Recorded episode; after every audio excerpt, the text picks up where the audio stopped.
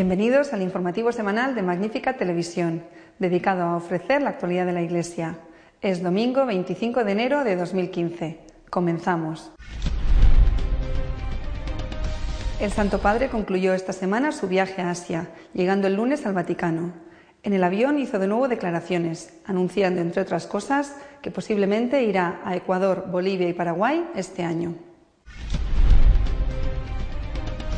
Siguen las reacciones al atentado islamista contra la revista Charlie Hebdo y la aparición de un nuevo número con otra caricatura de Mahoma.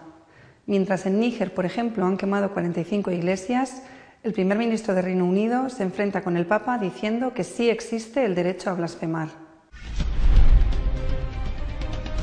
La Iglesia abrirá el proceso de beatificación de Chiara Lubig, fundadora de los Focolarinos. Se trata de una de las figuras más prestigiosas del catolicismo en el siglo XX.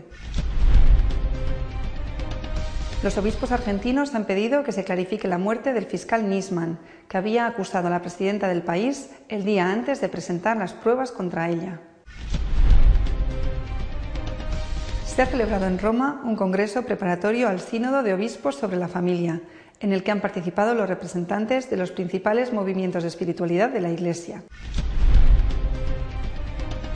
El Papa irá a Ecuador, Bolivia y Paraguay este año, según anunció él mismo en el avión este lunes a su regreso de Filipinas. Habló también de paternidad responsable y de cómo intentaron sobornarle. El Papa Francisco se reunió con los periodistas que le acompañaban en el avión en el que regresaba a Roma desde Manila, como es habitual. En el curso de la rueda de prensa, entre otras cosas, se refirió a la paternidad responsable. La apertura a la vida es condición para el sacramento del matrimonio. Esto no significa que el cristiano deba tener hijos en serie. Regañé a una mujer que se encontraba en el octavo embarazo y había tenido siete cesáreas. ¿Quiere dejar huérfanos a sus hijos? No hay que tentar a Dios. Yo creo, siguió diciendo el Papa, que el número de tres hijos por familia, según lo que dicen los técnicos, es el número importante para mantener a la población. La palabra clave para responder es la paternidad responsable, y cada persona en el diálogo con su pastor busca cómo llevar a cabo esa paternidad. Perdonen, pero hay algunos que creen que para ser buenos católicos debemos ser como conejos paternidad responsable. Yo conozco muchas vías lícitas que han ayudado en esto. También volvió a tocar el tema de los límites a la libertad de expresión. En teoría, afirmó, podemos decir que una reacción violenta frente a una ofensa no se debe hacer. Podemos decir que debemos poner la otra mejilla, pero somos humanos y existe la prudencia. Yo no puedo provocar e insultar a una persona constantemente porque corro el riesgo de hacerla enojar, corro el riesgo de una reacción injusta. La libertad de expresión debe tomar en cuenta la realidad humana y por eso debe ser prudente, una forma de decir que debe de ser educada. En cuanto a sus próximos viajes, dijo que confía en ir este año a República Centroafricana y Uganda, también a Estados Unidos, donde planea visitar Filadelfia para la Jornada Mundial de la Familia, Nueva York para ir a la ONU y Washington. Los países latinoamericanos previstos para este año son Ecuador, Bolivia y Paraguay. El año que viene, dijo el Papa, le llegaría el turno a su patria Argentina y a Chile y Uruguay. Por último, se refirió a la corrupción política contando una historia personal. La corrupción en el mundo está a la orden del día y la actitud corrupta anida fácilmente en las instituciones. Recuerdo una vez en 1994 vinieron a verme dos funcionarios de un ministerio y me dijeron, usted tiene muchas necesidades con estos pobres. Nosotros podemos ayudar si quiere, le podemos dar 400 mil pesos. Y luego me dijeron, para hacer esta donación, nosotros hacemos el depósito y luego usted nos da la mitad del dinero a nosotros. Le respondí, ¿saben que en el vicariato no tenemos cuenta? Tienen que depositar el dinero en el arzobispado con el recibo. Y se fueron. Para el primer ministro británico Cameron existe el derecho a blasfemar. Y mientras él dice esto, justificando las caricaturas de Mahoma, los cristianos siguen pagando las consecuencias. 45 iglesias fueron quemadas en Níger. Un total de 45 iglesias han sido incendiadas en Yamey durante las manifestaciones que culminaron en disturbios contra la caricatura de Mahoma publicada en el primer número del semanario satírico francés Charlie Hebdo tras el atentado que sufrió a manos de islamistas, hubo también incidentes en la segunda ciudad del país, Cinder. En total fueron objetivo de los ataques 45 iglesias, 5 hoteles, un orfanato, una escuela cristiana. ha enumerado el portavoz de la policía. Adili Toro, durante una rueda de prensa, la bandera francesa fue igualmente quemada, ha añadido. Las protestas culminaron con 5 muertos, 128 heridos y 189 personas detenidas. El domingo tuvieron lugar igualmente incidentes, después de que 300 opositores se manifestaran en Niamey, a pesar de que las autoridades habían prohibido la marcha.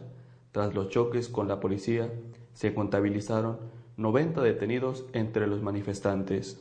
Mientras tanto, el primer ministro británico, David Cameron, se mostró en desacuerdo con las palabras del Papa Francisco sobre las ofensas a la religión, de lo que informamos la semana pasada en este noticiero, y aseguró que se deben respetar ideas ofensivas siempre que estén dentro del marco de la ley. En una entrevista, Cameron opinó que en una sociedad libre existe el derecho a causar ofensa a la religión de alguien. Soy cristiano, añadió, si alguien dice algo ofensivo sobre Jesús, puede que lo encuentre ofensivo, pero en una sociedad libre no tengo el derecho de infligir venganza sobre ellos. Tenemos que aceptar que periódicos o revistas puedan publicar cosas ofensivas para algunos siempre que estén dentro de la ley. El camino de Chiara Lubich hacia los altares comenzará oficialmente esta semana. En la diócesis romana de Frascati se abrirá en los próximos días el proceso de beatificación. Monseñor Martinelli, obispo de Frascati, procederá a la apertura de la causa de beatificación de Chiara Lubic el próximo 27 de enero a las 4 de la tarde en la Catedral de la Diócesis, dando así el primer paso para que la fundadora de los focolarinos sea venerada entre los santos católicos. María Vos, presidente de los focolarinos, anunció la noticia a los miembros del movimiento, augurando ser testimonio viviente de aquella santidad colectiva propuesta y vivida por Kiara Lubich a los que viven su espiritualidad. Como ella misma escribiera, encontraremos la santidad en Jesús, que florece en nosotros porque amamos. Si buscáramos la santidad por ella misma, nunca la alcanzaríamos. Amar pues y nada más. Perderlo todo, incluso el apego a la santidad, para tender solo a amar.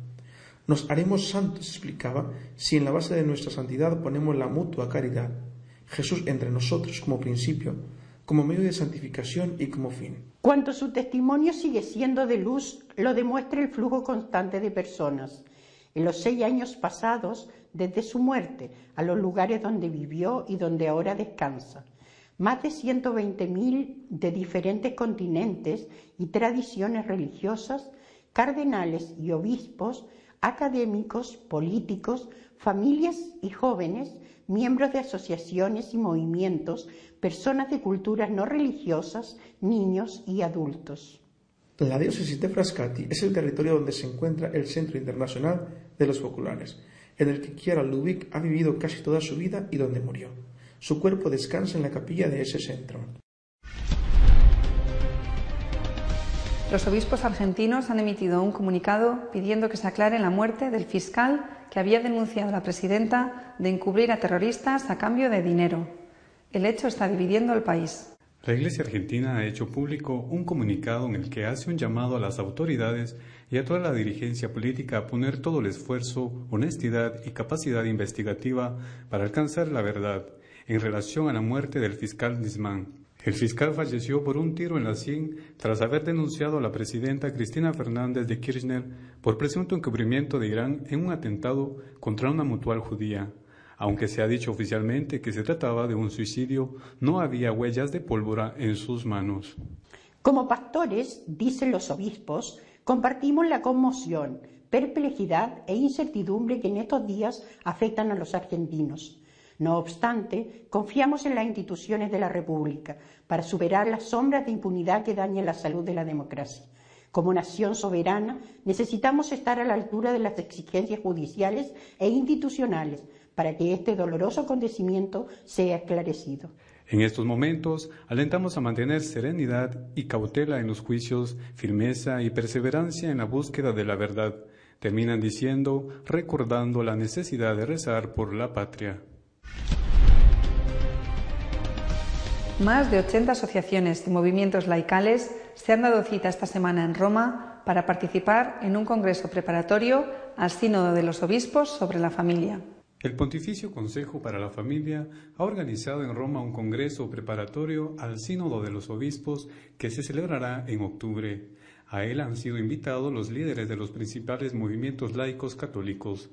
Entre los ponentes ha estado el cardenal Baldisseri, secretario general del Sínodo.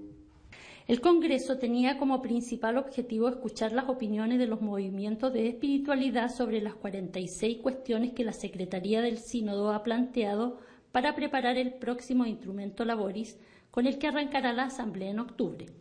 Por eso, lo más importante no eran las conferencias, sino el trabajo en grupo de los participantes. Al acabar cada jornada, los relatos de cada uno de los cinco grupos formando según el idioma francés, inglés, italiano y dos en español exponían ante el aula las conclusiones de su grupo. Ha sorprendido la práctica unanimidad de aportaciones que han ido en la línea de defender la vida y la familia, según la doctrina de la Iglesia, presentada de forma interrumpida en sus dos mil años de historia. Esto se ha producido incluso en los temas más conflictivos, como el de la comunión de los divorciados y el trato a los homosexuales. Si el sínodo celebrado en el pasado octubre hubo división de opiniones al respecto entre los movimientos laicales, la unanimidad ha sido prácticamente plena, apoyando lo que enseñó la Iglesia siempre y que fue ratificado por San Juan Pablo II y por Benedicto XVI. Nuestro comentario de esta semana está dedicado a la reunión que ha tenido lugar en Roma y en la que han participado los principales movimientos de espiritualidad católicos para preparar el Sínodo de los Obispos.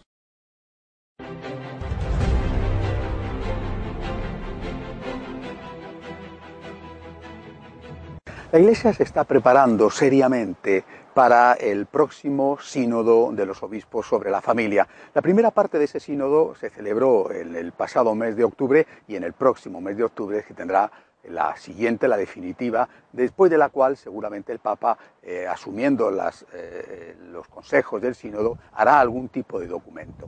Eh, eso es lo que siempre se ha hecho.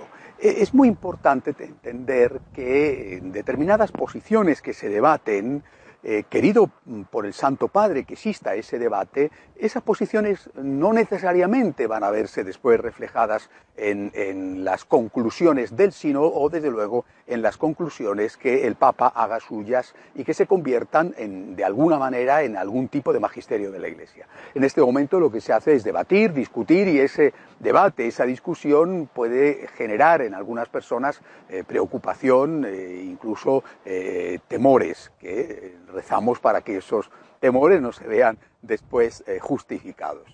Pero, repito, la Iglesia se prepara seriamente y hace muy bien en tomarse en serio un asunto tan grave, tan importante como la familia.